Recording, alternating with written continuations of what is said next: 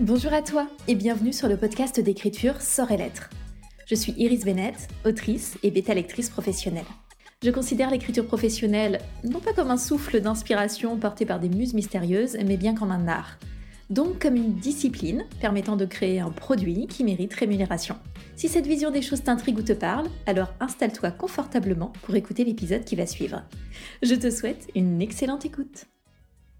Aujourd'hui, on discute logiciel. Alors oui, je sais, c'est un peu classique, mais parfois le classique a du bon, et je sais que ça reste un sujet qui euh, génère quand même pas mal d'interrogations. J'entends souvent dire qu'on a besoin de rien pour écrire, qu'un traitement de texte basique, ça fait l'affaire. C'est totalement vrai, mais pour certaines personnes dont je fais partie, l'utilisation de tel ou tel outil adapté à nos besoins, à notre personnalité, à notre fonctionnement, eh ben ça peut faire une véritable différence. Du coup, je trouve ça un peu dommage de les exclure en les considérant d'office comme superflus. C'est pas parce que quelque chose n'est pas indispensable en théorie que ça peut pas énormément vous aider dans la pratique. J'ai donc sélectionné trois outils que j'utilise quasiment au quotidien. Je ne dis pas qu'il faut les utiliser, hein, qu'on se comprenne bien, c'est un partage d'expérience. Donc ces logiciels et leurs fonctionnalités, en tout cas celles que je préfère, que j'utilise le plus, histoire d'aller un petit peu au-delà de juste vous donner un nom.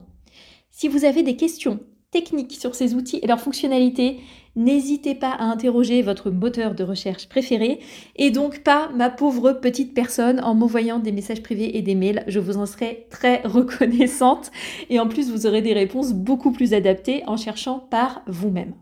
Premier outil, le logiciel Scrivener. Je l'utilise à la place d'un traitement de texte de type Word. C'est un logiciel qui est spécifiquement conçu pour l'écriture, la gestion de projets d'écriture. Euh, moi, je suis très gestion de projet, donc évidemment, un logiciel de gestion de projet d'écriture, ça ne peut que me convenir. Donc je vais être très claire, Scrivener n'est pas indispensable, mais moi, avant Scrivener, je ne finissais aucun manuscrit. Depuis Scrivener, je vais systématiquement au bout. Pourtant, j'utilise même pas toutes ces fonctionnalités, mais il y a quelque chose dans son fonctionnement et son ergonomie qui me convient et qui me facilite la vie. Donc ouais, il est peut-être pas indispensable, mais avant lui, je faisais pas grand-chose. Du coup, il a quand même une très très grande place dans mon petit cœur. Sur Scrivener, vous pouvez centraliser absolument toutes vos recherches, tous vos documents annexes. On navigue entre les éléments avec une facilité déconcertante. Vous pouvez découper en fait tout un tas de petits documents par chapitre ou par scène, les réagencer comme vous voulez. Vous avez aussi une vue de vos chapitres et de vos scènes façon euh, tableau de liège, euh, comme si vous déplaciez des post-it. Donc ça peut être très intéressant pour les autoristes qui euh, sont adeptes de cette façon de procéder. C'est vraiment un outil que j'adore. Il y a certains éléments que j'affectionne en particulier. D'une part, les mots-clés. C'est super intéressant pour tracer l'apparition d'un personnage en particulier ou d'un lieu. Alors vous allez me dire, mais on n'en a pas besoin. Il suffit de faire dans un Word une fonction euh, recherchée, on cherche le nom du personnage et puis voilà, on le retrouve et on fait nos modifs si on a besoin de modifier. Oui, sauf que vous pouvez aller plus loin avec euh, ce système d'étiquette en fait des mots-clés. Vous pouvez par exemple choisir de placer une ambiance, une tonalité. Vous pouvez décider que cette scène, elle aura le mot-clé euh, fun ou explicatif ou bascule ou enfin ce que vous voulez ou même une intrigue secondaire ou une tension émotionnelle ou une scène de Enfin, vous pouvez vraiment faire tout ce que vous voulez. C'est une étiquette et vous pouvez en faire plusieurs. Hein, sur une même scène ou un même chapitre, vous pouvez avoir un petit paquet d'étiquettes. Alors attention à ne pas non plus multiplier inutilement, on veut que ça reste utilisable, mais ça vous fait des étiquettes que vous collez à votre chapitre ou à votre scène et ça peut énormément faciliter la réécriture. Supposons que vous ayez un lieu euh, dans lequel votre récit se passe. Et ce lieu, vous ne le citez peut-être pas forcément, mais il y a des scènes qui se déroulent dans ce lieu.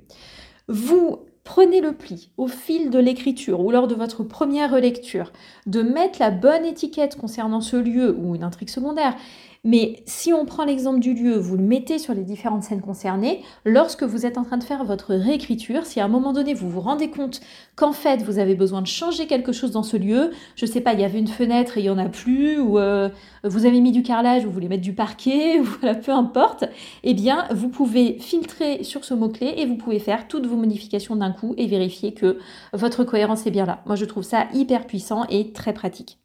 Il y a aussi simplement en termes d'ergonomie, quelque chose que j'aime beaucoup sur Scrivener, c'est la présentation. Avec le volet, je crois qu'il s'appelle inspecteur sur la droite, il permet de garder sous les yeux le résumé de mon chapitre et d'intégrer aussi directement une prise de notes. Donc face à vous, vous avez la page sur laquelle vous écrivez. À gauche, vous avez toute la euh, toute l'arborescence en fait de votre document avec les chapitres, les scènes à l'intérieur et tout ça. Et à droite, ce volet particulier avec dedans votre petit encadré résumé euh, où dedans vous pouvez par exemple lister toutes vos scènes clés et puis cette petite ce petit encart pour vraiment la prise de notes. Et alors, ça a l'air tout bête, mais au lieu d'avoir des commentaires qui se baladent dans votre document ou des notes au début de chapitre ou au milieu ou à la fin, je trouve que ça apporte une clarté vraiment incomparable et c'est une façon de visualiser son document que j'apprécie beaucoup. Il y a un autre élément que j'adore sur Scrivener, c'est la fonction objectif. Alors là, c'est vraiment ma préférée. Elle me change la vie. Donc la gestion de projet, hein, euh, voilà, c'est ma vie. Et en gestion de projet, la clé, c'est le découpage. Définir des phases, définir des étapes. Ça permet d'avancer petit à petit. Alors dans notre process d'écriture, on a des phases qui sont assez claires. Par exemple, travail préparatoire, premier jet, réécriture. Mais en fait, l'écriture même du premier jet, elle peut paraître assez longue et donc incertaine et donc pas forcément très motivante. Mais si on décide d'écrire 500 mots par semaine, par exemple, ça devient tout de suite beaucoup plus mesurable, contrôlable et donc bah, c'est rassurant. Certaines personnes sont terrifiées par les objectifs quantifiés, je le sais, mais c'est souvent parce qu'ils sont mal dimensionnés et qu'ils sont inatteignables. Dimensionner correctement ces objectifs, c'est très important parce que si on met la barre trop haut, c'est de l'auto-sabotage. On échoue systématiquement, notre confiance en nous chute. En fait, on est en pleine prophétie autoréalisatrice, en mode ben voilà, j'y arrive jamais, de toute façon, les objectifs, c'est pas pour moi, et patati et patata. Si vous dimensionnez correctement vos objectifs, vous pouvez configurer tout ça dans Scrivener et c'est ultra satisfaisant. Euh, perso, je détermine à peu près combien de mots va faire mon roman, une date de finalisation et ça me calcule le nombre de mots à écrire par jour. Mais euh, en fait, si je ne remplis pas ce nombre de mots, il ne va rien m'arriver de grave. Je vais simplement réévaluer ou il va recalculer. Si je décide de ne jamais écrire, je sais pas, le jeudi et le dimanche, ben je lui dis il en tient compte, je décoche les petites cases correspondant au jeudi ou en dimanche, et il recalcule. Donc ça permet aussi de se caler des journées un peu euh, tampons pour euh, rattraper peut-être un retard éventuel, ou simplement parce que vous savez que ce jour-là, vous ne pouvez pas écrire. Alors je pourrais aussi partir, bien sûr, non pas de la date de fin, mais simplement du nombre de mots que je me sens capable d'écrire par session, et à partir de là, définir une date de finalisation, il me la calculerait automatiquement. Si j'ai besoin de réorienter au cours du projet, parce que j'ai mal évalué, mal dimensionné, parce que j'ai des aléas, parce qu'en fait j'ai une vie, du coup aucun problème, bah, je modifie les données. Et ça me permet pour chaque session d'avoir un objectif réaliste avec une barre de progression qui se remplit petit à petit. Du coup, je mesure concrètement mon avancée. Le premier jet n'est plus une espèce de traversée du désert infini. Je peux voir où j'en suis. C'est très satisfaisant et sans ça, j'aurais vraiment énormément de mal à écrire. Donc il y a plein d'autres choses très utiles avec Scrivener. Là, c'est simplement mon utilisation. Euh, la partie export, par contre, n'est pas hyper instinctive, je trouve. Il faut prendre le coup de main. Mais euh, une fois que vous l'avez, bah, vous pouvez exporter votre document, par exemple, au format Word. L'achat est unique, il est actuellement de 70 euros environ, il me semble. Si vous réalisez un challenge Nanovrimo sur le site officiel, hein, nanovrimo.org, et que vous réussissez à euh, faire votre Nanovrimo, donc à faire vos 50 000 mots dans le mois, vous obtiendrez un code pour euh, avoir Scrivener à moitié prix. en tout cas, au moment où je tourne cet épisode, c'était le cas. Et c'est comme ça que j'ai pris Scrivener, et franchement, enfin pour une trentaine d'euros, 30-35 euros, avoir ce logiciel dont je me sers au quotidien pour tous mes manuscrits, euh, qui m'apporte une clarté, qui m'apporte des objectifs mesurables. enfin, c'est mon meilleur investissement, très clairement, je ne l'ai jamais regretté. On passe au second logiciel avec Antidote, le fameux. Antidote, c'est un logiciel de vérification et de correction grammaticale, en particulier. Il est payant, il est généralement utilisé pour la rédaction de documents professionnels. Donc il offre des fonctionnalités avancées pour vérifier tout ce qui est grammaire, orthographe, typographie, conjugaison, euh, synonymes, homophones, les expressions idiomatiques, les règles de style. Il contient aussi un dictionnaire en ligne, un correcteur de style. Il est super complet. Il est beaucoup plus précis que le correcteur euh, type Word, bien évidemment. Il est intéressant si vous écrivez des manuscrits régulièrement ou si vous avez des difficultés orthotypographiques conséquentes, parce que bah, va vous donner une véritable sécurité, euh, en particulier si votre objectif derrière c'est euh, d'envoyer en maison d'édition par la suite. Alors ça ne vous euh, épargnera pas une relecture complète hein, avant d'envoyer, mais ça peut repérer vraiment beaucoup beaucoup de choses et vous alléger la vie. Alors, si vous n'avez pas envie de passer par ce type de logiciel, vous avez d'autres solutions, notamment en ligne, qui sont soit gratuites, soit moins coûteuses. J'ai entendu parler du logiciel Bon Patron, je crois qu'il y a une petite adhésion annuelle qui a l'air de fournir de bons résultats. Je ne l'ai pas testé euh, personnellement. Si vous avez besoin de quelque chose de plus costaud, Antidote, ça reste quand même la meilleure solution. Alors en termes de coût, euh, il coûte 59 euros par an. Il y a aussi la formule familiale, si vous êtes plusieurs, euh, bah, ça peut être intéressant ou c'est un achat définitif de 119 euros, mais dans ce cas-là, vous ne bénéficiez pas des mises à niveau. Quand vous payez votre petit forfait annuel, eh bien, euh, dès qu'il y a des mises à jour, euh, évidemment, ça se, ça se met en place tout seul de votre côté. Alors, comme j'ai Scrivener pour Mac, je travaille sur Mac, je peux directement interfacer Antidote avec Scrivener. Au moment où je tourne cet épisode, il me semble que ce n'est pas possible si vous êtes sur PC. Antidote fonctionne aussi parfaitement avec Word. Je m'en sers sur Word pour d'autres types de documents hors écriture, des documents professionnels il peut aussi s'interfacer avec euh, PowerPoint, avec votre euh, logiciel de mail. Enfin, voilà, il peut se mettre euh, à peu près partout. Donc c'est super intéressant, même au-delà de l'écriture, pour cliner un peu tous vos documents professionnels. Antidote permet aussi, alors ça c'est vraiment un truc que j'aime beaucoup, il permet un certain nombre de configurations, on peut lui dire si on aura un langage plus ou moins soutenu ou plus ou moins classique, plus ou moins contemporain. Donc il y a pas mal de petits réglages dans lesquels on peut, peut venir affiner tout ça. Moi, j'aime beaucoup euh, l'utiliser pour tout ce qui est règles orthotypographiques, euh, le remplacement rapide des espaces par des euh, espaces fines ou des espaces insécables, les apostrophes courbes, les majuscules accentuées que moi j'ai tendance à oublier en écrivant. Enfin bref, toutes ces petites règles qui font la différence pour avoir un manuscrit final aussi propre que possible. Antidote permet aussi de faire la distinction entre les verbes ternes et les répétitions. Les verbes ternes, on parle aussi de verbes faibles, ce sont des mots passe-partout, comme le verbe dire ou le verbe faire. Alors, il n'y a pas de problème avec ce type de mots, évidemment, euh, mais en fait, en les utilisant, on rate euh, potentiellement une occasion d'apporter une information.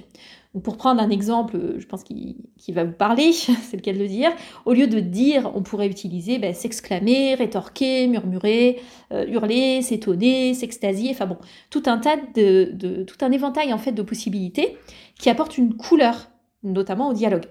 Un verbe terne, du coup, c'est un verbe passe-partout qu'on pourrait remplacer pour améliorer, donc pour apporter une info au passage. Le fait de les identifier facilement avec un logiciel comme Antidote, bah, c'est hyper pratique. Si vous écrivez comme moi avec un style simple et contemporain, vous aurez beaucoup plus de verbes ternes que dans un roman historique, par exemple, et ce n'est pas forcément un problème, c'est même plutôt nécessaire pour le naturel des dialogues et de la narration. Donc euh, j'enfonce des portes ouvertes, mais imaginez un personnage A disant à un personnage B euh, qu'est-ce que tu fais? Faire est un verbe terne, mais ce serait hyper bizarre de dire qu'est-ce que tu effectues? Enfin, pas naturel du tout dans un dialogue. Le fait qu'Antidote il sépare bien les verbes ternes des autres répétitions permet, je trouve, de mieux réfléchir à leur traitement au lieu d'avoir simplement l'impression qu'il faut traquer l'intégralité des mots répétés dans un texte. Antidote va aussi euh, identifier lorsque vous avez un peu trop deux fois la même structure de phrase. Euh, par exemple, si vous avez l'habitude de mettre quelques mots, virgule et de continuer la phrase, eh il va s'en rendre compte. Il va vous dire que attention, là, ça se répète. Comme ça, vous pouvez vérifier est-ce que c'est un effet de style qui est voulu ou est-ce que ben, vous avez répété la même construction de phrase sans vous en rendre compte et ça vous permet de modifier et d'améliorer la musicalité de votre texte et de varier un petit peu la construction de vos phrases. Il va aussi bien sûr traquer euh, vos adverbes. Si vous avez euh, trois adverbes d'un coup, il va vous dire Et eh oh coco, faut, faut peut-être essayer de tourner les choses autrement. Bref, il est vraiment au top sur tout un tas d'éléments. Attention, il y a aussi des limites hein, à l'utilisation d'un logiciel comme Antidote. On en a parlé dans l'épisode 2 de ce podcast euh, qui s'intitulait 4 erreurs d'écriture difficiles à rattraper, en particulier au sujet des répétitions justement. Donc encore une fois, ce n'est qu'un outil, c'est à vous de voir comment l'utiliser au mieux avec un maximum de bon sens. Pour le troisième logiciel, je vais passer un peu plus vite, mais il s'agit du logiciel Notion, qui s'écrit Notion, N-O-T-I-O-N. Alors, je mets un énorme warning. Je sais que Notion, il euh, intrigue beaucoup lorsqu'on en entend parler ou lorsqu'on voit ses possibilités, et je sais qu'on a envie de l'utiliser, et je comprends tout à fait. Notion, c'est à mi-chemin entre un peu le site web privé et la base de données enrichie. Donc, il permet de structurer et de gérer des pages de base de données personnalisées. Imaginez une base de données un peu comme dans Excel et imaginez qu'en fait, chaque ligne, au lieu d'être juste une ligne, ce soit une page. Donc, on est en fait différents niveaux supplémentaires d'informations si on venait ouvrir cette ligne. C'est exactement ce que fait Notion et du coup ça ouvre beaucoup beaucoup de possibilités en termes de gestion de projet, de structuration de la data, de la donnée. Du coup c'est un outil très modulable, ça le rend très intéressant mais aussi difficile à prendre en main. Et franchement, vous risquez de sombrer euh, dans les limbes de Notion et d'y passer un temps fou. Donc si vous êtes déjà adepte de la procrastination active, je vous déconseille cet outil. Euh, la raison pour laquelle je l'utilise, c'est que pour moi, il ne s'agit pas uniquement d'écriture. En fait, je gère une grande partie de mon activité d'entrepreneuse sur Notion et euh, l'écriture en fait partie. Donc sur mon espace Notion, chaque roman est géré comme n'importe quel autre projet de mes différentes activités, avec des objectifs, des délais, du suivi. Donc alors j'y consigne aussi des idées, hein, des éléments relatifs au personnage, à l'intrigue et ainsi de suite, mais pour moi, c'est pas l'utilisation première. Donc je sais que Notion peut donner très envie parce que les possibilités de l'outil sont top, rien que dans sa version gratuite, mais je vous conseille pas de vous perdre dedans. Si vous n'en avez pas euh, l'intérêt, pas l'utilité, je trouve que ça peut devenir une vraie perte de temps.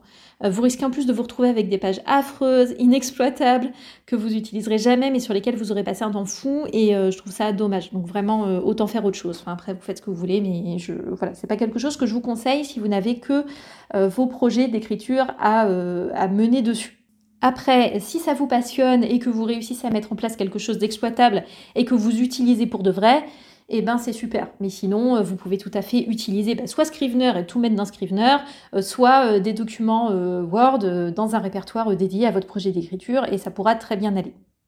Donc je récapitule, pour l'écriture, j'utilise au quotidien Scrivener, Antidote et Notion pour la partie un peu plus gestion de projet. Pour ce dernier, j'insiste, c'est parce que j'en ai l'utilité dans mon activité globale et pas uniquement pour l'écriture. Donc pour en revenir sur le sujet logiciel ou pas logiciel, moi, je comprends tout à fait qu'on a envie de se passer de logiciel, mais n'hésitez pas peut-être à réfléchir, à piocher euh, dans ces différents éléments, parce que bah, peut-être que ça va euh, en fait vraiment booster votre écriture, que ça va vous motiver, que ça va vous euh, donner envie. Moi, je sais qu'avoir un espace, des logiciels dédiés, eh ben, ça me motive à écrire. tandis que quand j'étais sur mon bon vieux Word, bah, c'était le bazar, et puis ça me motivait pas trop. Je vous laisse réfléchir à ce qui est le plus pertinent pour vous, donc peut-être explorer aussi, pourquoi pas, des fonctionnalités que vous n'utilisiez pas jusqu'à présent, en particulier pour Scrivener. Je vous remercie d'avoir écouté cet épisode jusqu'au bout. Merci aux personnes qui prennent le temps de laisser un petit avis, notamment sur Apple Podcast, de mettre des étoiles, c'est super important. Le podcast, ça prend beaucoup de temps et c'est un exercice très solitaire. Du coup, ça me fait énormément plaisir de voir vos partages, de voir vos retours. C'est super adorable. Merci. Je vous souhaite une très bonne journée, une belle écriture et je vous dis à la prochaine.